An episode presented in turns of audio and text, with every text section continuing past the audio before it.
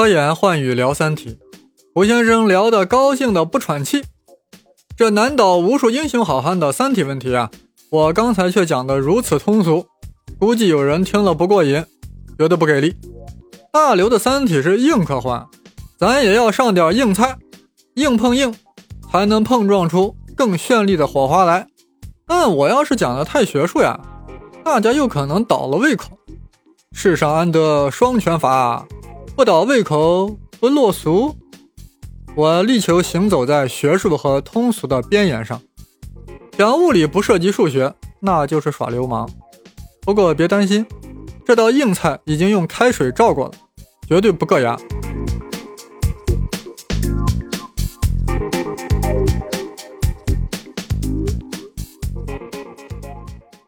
其实呀，小说中已经涉及了比较专业的说法，比如汪淼问魏成是否知道庞加莱，魏成答复如下，我念一下：呃，全世界都知道庞加莱证明了三体问题不可解，可我觉得可能是个误会，它只是证明了初始条件的敏感性，证明了三体系统是一个不可积分的系统，但敏感性不等于彻底的不确定，只是这种不确定包含了数量更巨大的不同形态。哇塞，不可积分系统，好专业啊，好内涵呀！不过别着急，我们从头来说，物理学是如何研究宇宙中的物体的呢？就是对我们要研究的系统建立数学方程，然后把这个方程解出来。也就是说，这个方程将来的运行规律啊，就呈现在这个方程的解之中了。有了这个解，我们就可以知道，在任何一个时间点下，这个系统。所有物体的位置和速度，但这一切需要两个前提：一是这个系统的方程可以正确的建立起来；二是这个方程是可解的。呃，大家应该记得呀，并不是所有的方程都可解。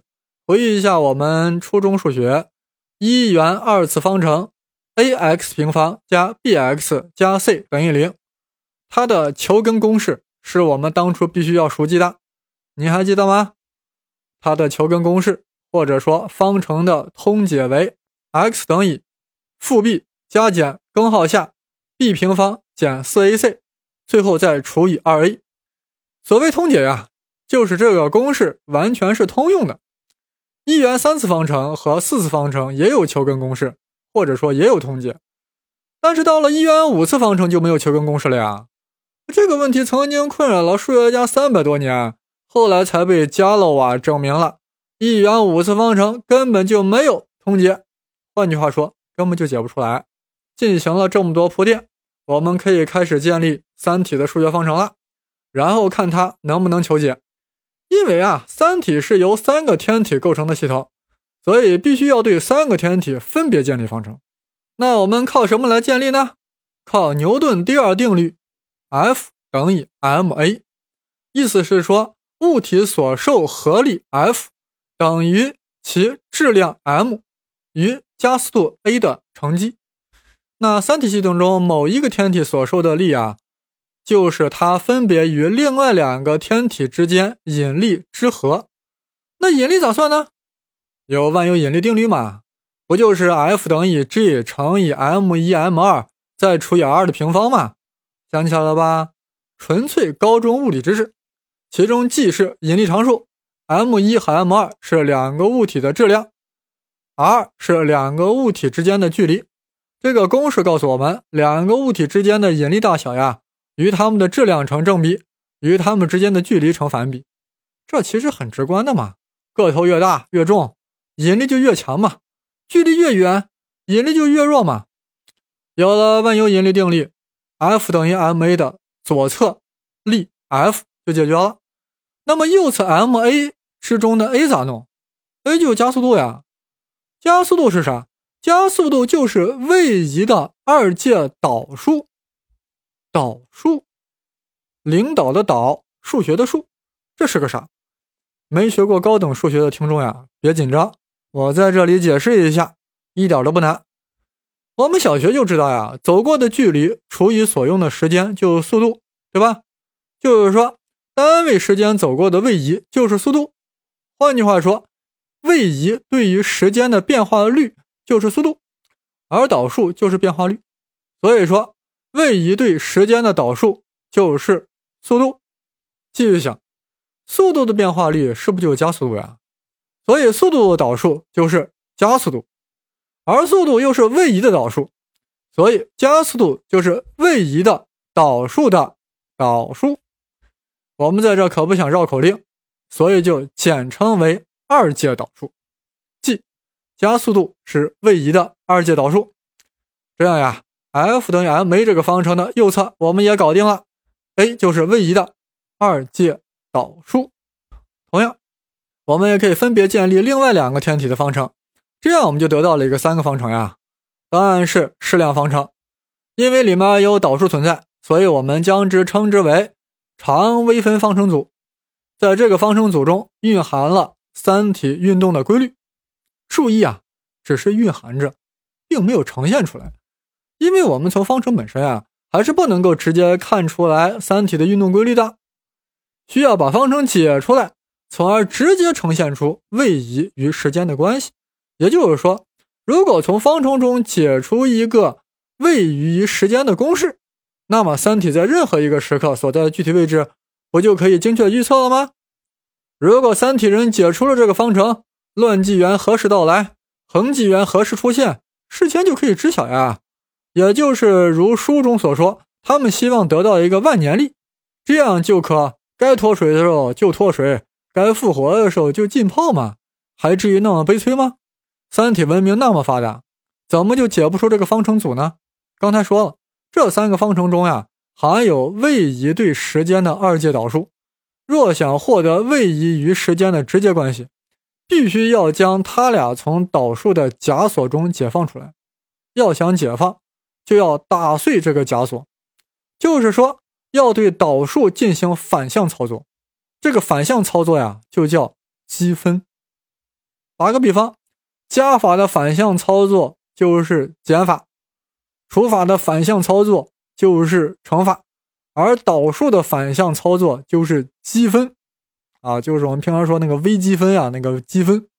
这个三体方程解不出来的原因啊，就是对之进行完全的积分是不可能实现的，而且这个已经被严格证明了。这个太专业，没法说。不过可以给一个这样的感觉：很多操作的反向操作是不可能的。比如说吧，七减五等于二。那我翻过来问你，这个二是几减几弄出来的？没辙了吧？什么七减五？为什么不是八减六呢？为什么不是九减七呢？也就是说，我们无法得出这个二是几减几得出的。换句话说，这个操作过程不可逆。同样，导数的反操作积分，经常也是不可逆的。换句话说，就是不可积的。不过呀，大家一定要注意，解不出来不等于解不存在。事实上，常微分方程的解是唯一存在的，这也是被严格证明了的。这真是，你见或者不见，解就在那里，不增不减。肯定有人会说呀，既然有解，又唯一。那就肯定能解出来呀，真的解不出来。也就是说，有解与不可解之间并不矛盾，这还真有点不可知论的味道了。要不学问搞大了的人，咋都成了哲学家？其实啊，我说了这么多，有内行的人可能有些不耐烦了呀。微分方程大多数都没有通解吗？这有啥奇怪的？还不赶紧用数值方法来解决？但数值解也会遇到初值敏感性问题啊，也就是所谓混沌。这里我们需要略微展开一下，对于三体方程呀，我们是无法获得其解析解的。也就是说，我们不能像一元二次方程那样获得一个求根公式，获得一个通解。这样呀，我们就无法得到一个随时间变化的函数来描述三体的确切位置。人类是会妥协的。既然这条路走不通，我们能不能利用计算机来求方程的近似解呢？这就是数值方法。计算机的特长就是运算特别快，但自己呢没有创造性。你让它解方程那是不可能的。但是你如果设定好一个方法，或者说一个程序，让它快速重复、大量运算，这就是计算机的特长。它就爱干这事儿。只要你把电给它供足了，它比兔子跑得还快。至于将微分方程呀转化为让电脑来计算近似值，这是一门专门的学科，叫计算数学。我本科就这个专业的，就不细说了。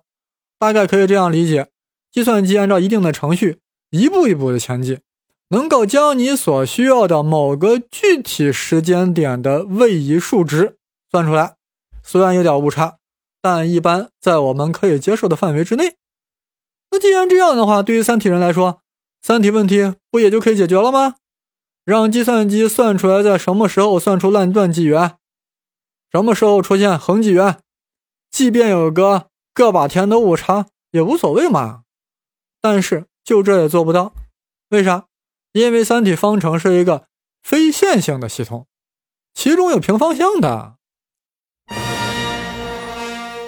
啥叫个非线性呢？他敬我一尺，我敬他一丈；他敬我两尺，我敬他两丈。他敬我三尺，我敬他三丈，这就是线性。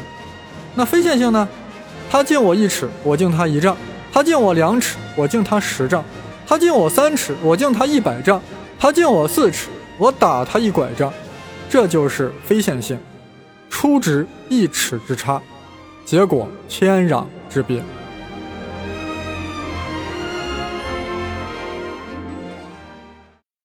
非线性。就会导致混沌，也就是说，三体系统会对初始条件极度敏感，即便极其微小的差别，也会随着时间的推移而无限放大。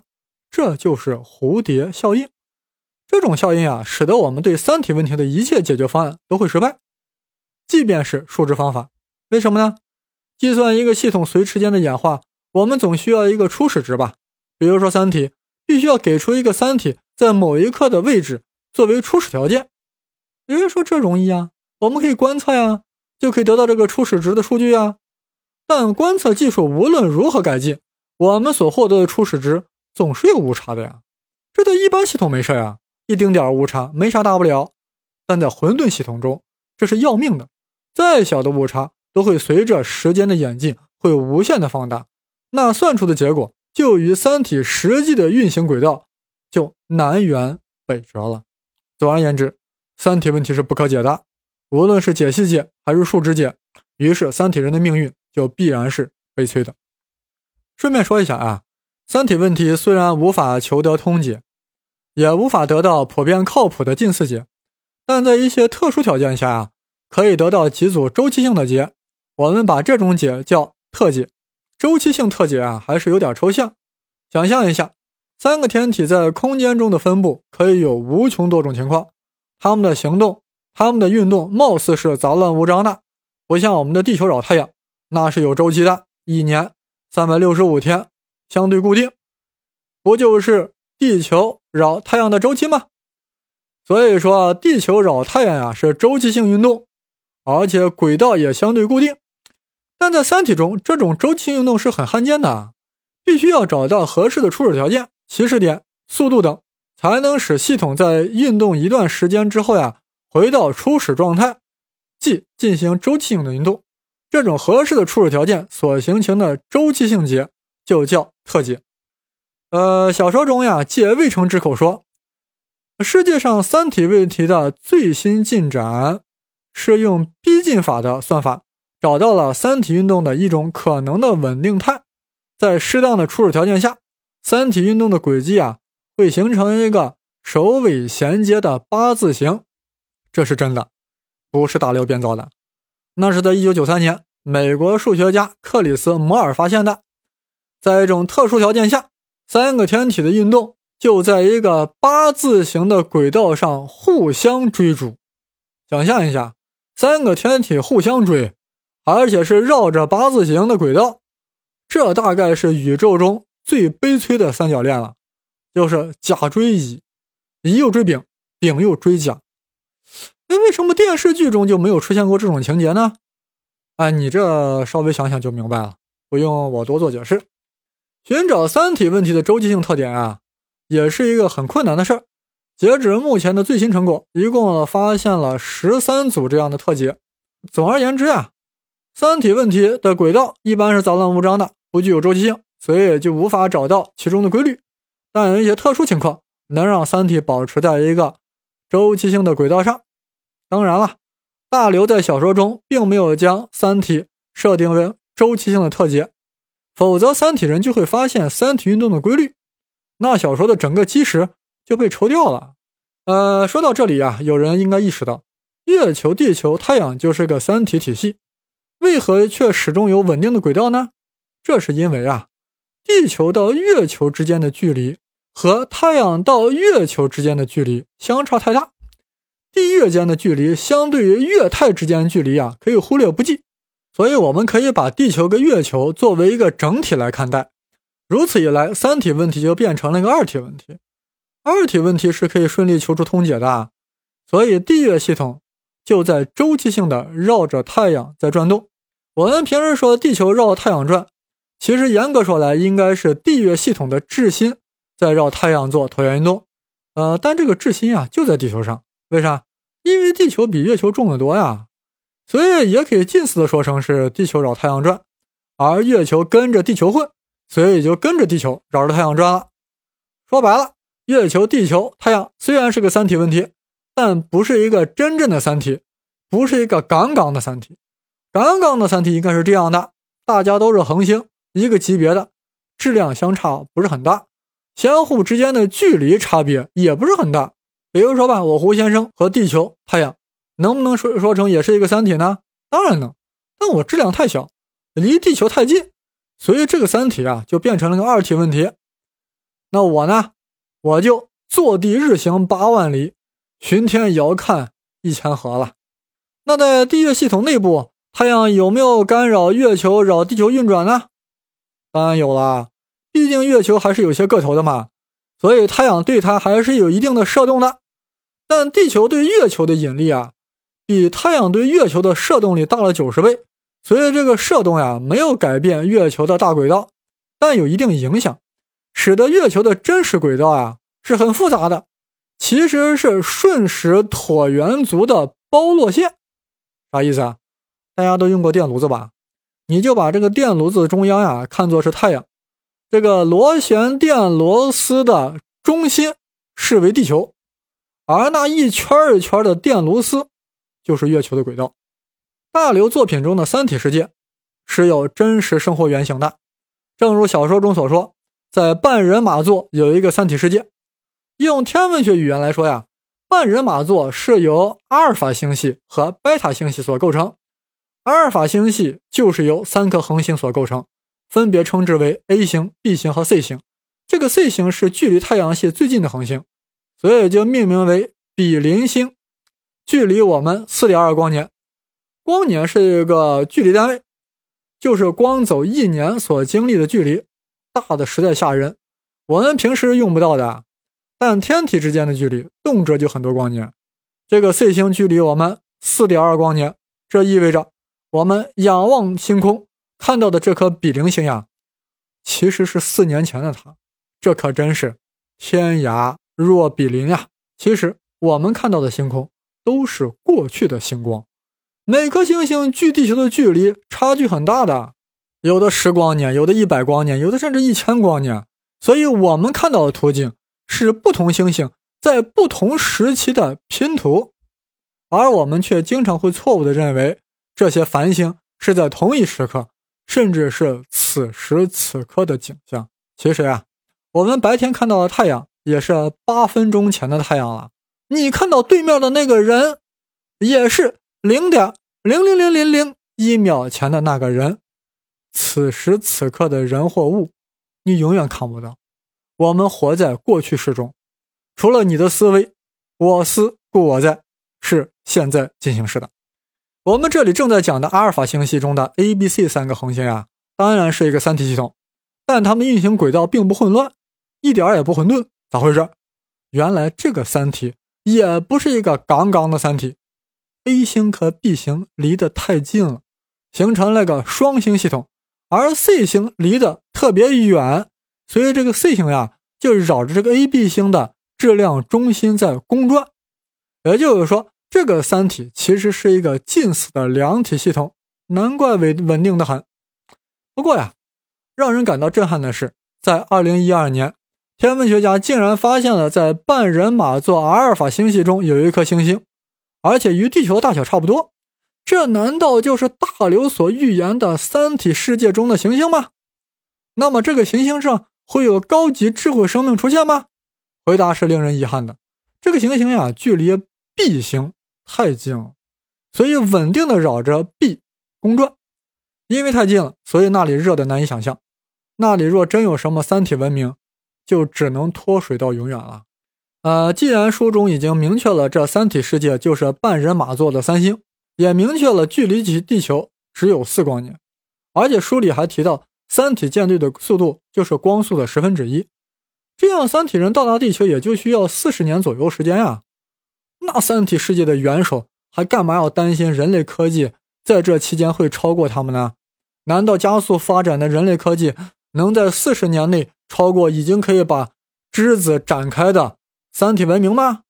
大刘，你也太扯了吧！这么大的 bug！我转念一想呀，这大刘是写科幻的老手呀，不至于有这么 low 的 bug 吧？于是又翻开书，结果发现这十分之一的光速是三体舰队能达到的最高速度，而且这个速度只能巡航很短的时间就要减速，因为三体舰队是以反物质作为能源的，而在太空中收集反物质非常缓慢，要经过很长时间才能收集到让舰队再次加速的。反物质的数量，如此说来，三体舰队到达地球就需要很漫长的时间了。在这期间，按照书中的假设，地球文明是加速发展的，而三体文明是匀速发展的说法。等三体舰队到达地球，确实是有可能被地球文明所超越。说到这里啊，我想肯定有不少听众对刚才所说的反物质有兴趣，光这名字就挺科幻的。反物质，什么东东？为什么搜集起来很困难？三体世界科技那么发达，枝子都能展开，为何不能大量去生产制造反物质？且听我分别说来。这反物质呀，就是由反离子构成的。什么是反离子？大家都知道，电子的电荷是负的。那么有没有带正电荷的电子呢？有，就是正电子。正电子就是电子的反离子。那么带负电荷的质子就是质子的反离子喽。那么有人会说。中子本身不带电，那是不是就没有反中子了呢？No，有的，有反中子，只不过呀，这个反中子反的就不是电荷了，反中子是把中子的磁距反了过来。在此就不细说了。这里要强调的是呀，离子与它的反离子一碰面，就会同归于尽，全都变成能量了。通俗点说，就是爆炸，而且是全炸。而物理上把这种各种成对的离子与反离子一旦相遇，便会释放能量同归于尽的现象，称之为湮灭效应。宇宙中确实有反物质存在，但正如《三体》书中所说，非常稀少，很难搜集。那么，三体人为何不制造反物质呢？呃，就以目前地球上大型强子对撞机来制造的话，要对撞一千年。才能撞出一微克反物质。有些科学家认为啊，宇宙中某些星球完全是由反物质组成的。这样的话，那就相当于现在的大煤矿、大油田啊，人类将来就不用采煤采油了，直接去开采反物质。那问题是拿什么容器去装反物质呀？因为这反物质一碰到我们地球上的正物质就湮灭了呀。这采回来的反物质弄不好就直接大爆炸了。其威力之大，那是令人极度恐怖的。实际上呀，美苏两国早就开始研制反物质武器了。据说美国军方呀正在秘密研制以反物质为炸药的这个质子炸弹啊，而前苏联在五十年代就开始从事反物质武器的研究了。当然了，我们中国也没闲着。你要有兴趣，可以百度一下中国反物质武器之父赵忠尧。啊，不是赵忠祥啊，赵忠尧，反物质武器的威力啊，比原子弹大一千倍。为啥？物质和它的反物质相遇时啊，会发生完全的物质能量转换，也就是说，质量的百分之百都被爆炸掉了，都变成能量了。而原子弹所给予的核裂变，只是令原子核质量的千分之一转化为能量，这就有差距啊！难怪差了一千倍。一旦人类掌握了反物质武器，就不是摧毁一个城市的问题了，可以把喜马拉雅山炸平，可以把太平洋烘干，甚至可以让地球灰飞烟灭。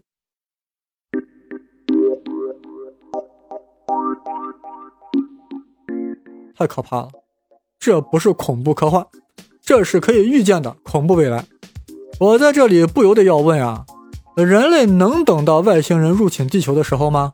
或许外星人还没到，我们已经因为滥用抗生素而被病菌所征服；或许互相使用基因武器，我们都变成植物人了，甚至用了大强度、大当量的反物质武器，地球就直接 disappear 了。月球无拘无束的就变成宇宙难民了。当三体舰队经过无数艰难险阻，终于进入太阳系时，找不到地球了。三体人彻底悲剧了。他们不能理解啊，人类住在这么美好的地方，那么乖的太阳，那么乖的地球，为什么就不能好好的生活呢？看过三体书的听众会发现，我只聊了三体一，至于三体二和三体三呀，我们以后再谈。三体迷若对胡先生的科研幻语有不同的见解，或者有着尖锐的批判，欢迎通过微博进行探讨。我的新浪微博是东方胡先生，当然是带竹字头的生。